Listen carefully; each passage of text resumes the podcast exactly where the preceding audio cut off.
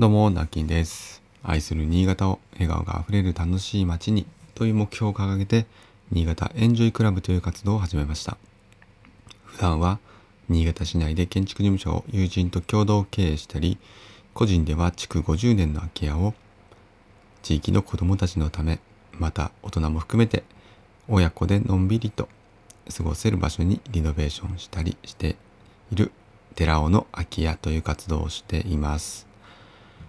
はい、えーおはようございます。今日は久しぶりですかね。朝収録ができました。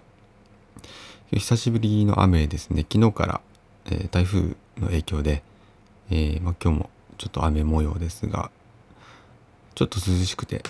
うん、昨日は割と寝苦しくなかったですね。まあちょっとあの下のね真ん中の娘にこういろいろ妨害されてまあ最近あんまりこうぐっすり寝れないんですけど 昨日もなんかね夜泣きをしていたのでこううんあやしてとかななだめていました途中であれ何なんですかね結構大変ですよね夜泣きってはいということで、えっ、と、まあ、告知、そうですね。そういえば、そういえば告知が一つありまして、本題の前にお知らせさせてください。8月の7日土曜日なんですけれども、えー八千代の空き家という場所でですね、えーキックオフ、うん、現状ミーティングというものを行います。えーこちらですね、まあ、空き家の活動の、うん、まあ言ったら第2弾ということですね。寺尾の空き家に続いて第2弾。中央区の八千代。えー本当にですね、あの、まあ、新潟市でいうと一等地と言ってもいいんじゃないですかね。磐梯の、えー伊勢丹のすぐ本当に脇にある、えー土地が100坪の空き家です。で、こちらのですね、えー活用方法を、えー託されまして、えーまあ、一人だとちょっと荷が重いなという場所とか、えー作りだったりしたので、えー今回はですね、一番もう、その最初から、えー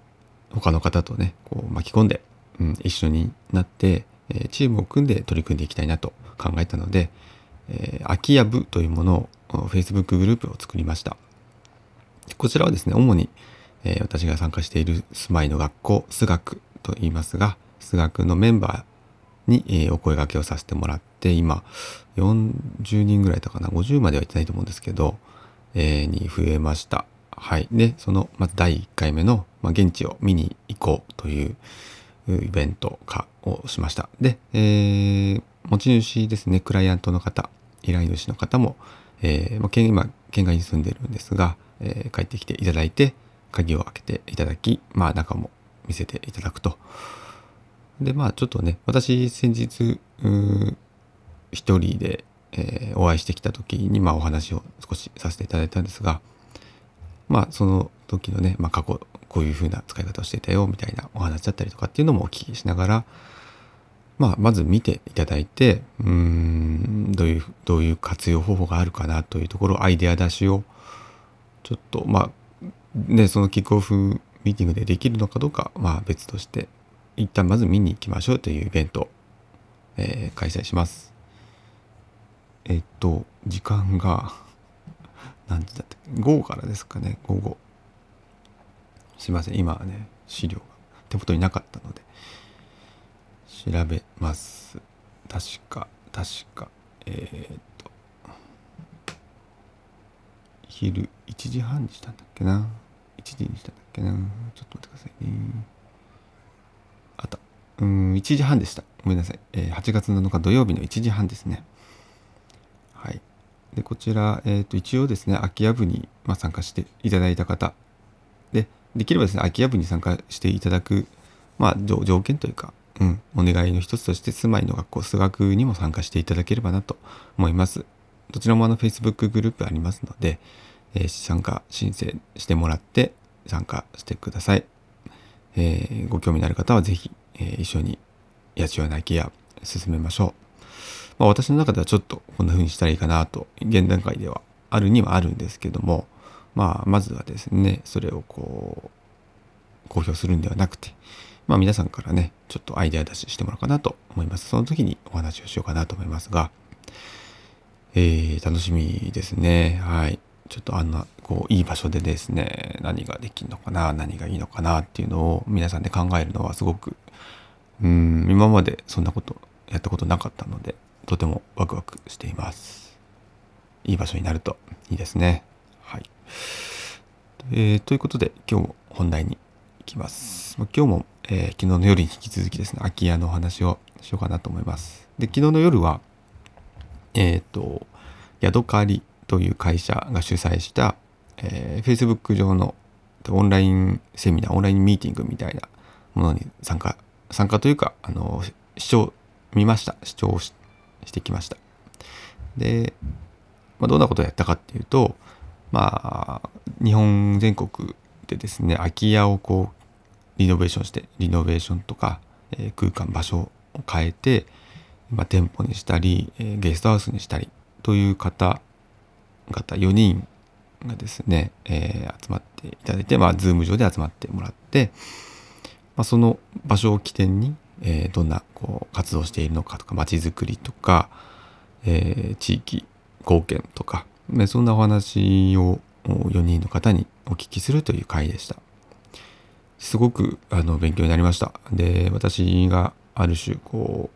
う思い描いているこの新潟エンジョイクラブの目的とか、あと空き家の活動の、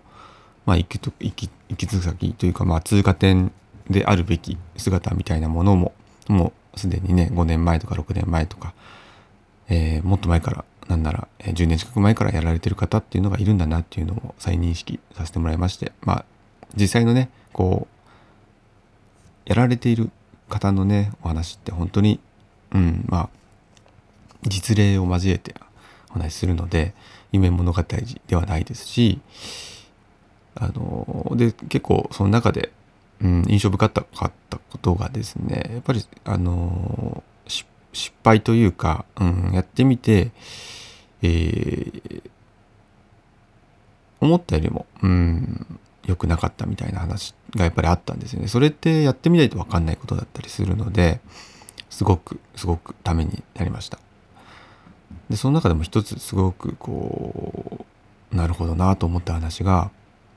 まあある方がですねちょっとお名前を今すいません全部忘れちゃったんですけど、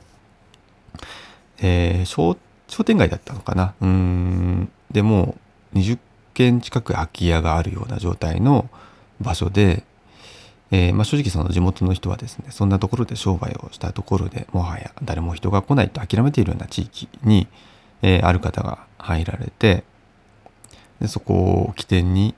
どんどんどんどん店舗を増やしていったっていう話になったんですけど、まあ、これだけ聞くと街づくりとか商店街活性化の、まあ、成功例に思われるんですけども、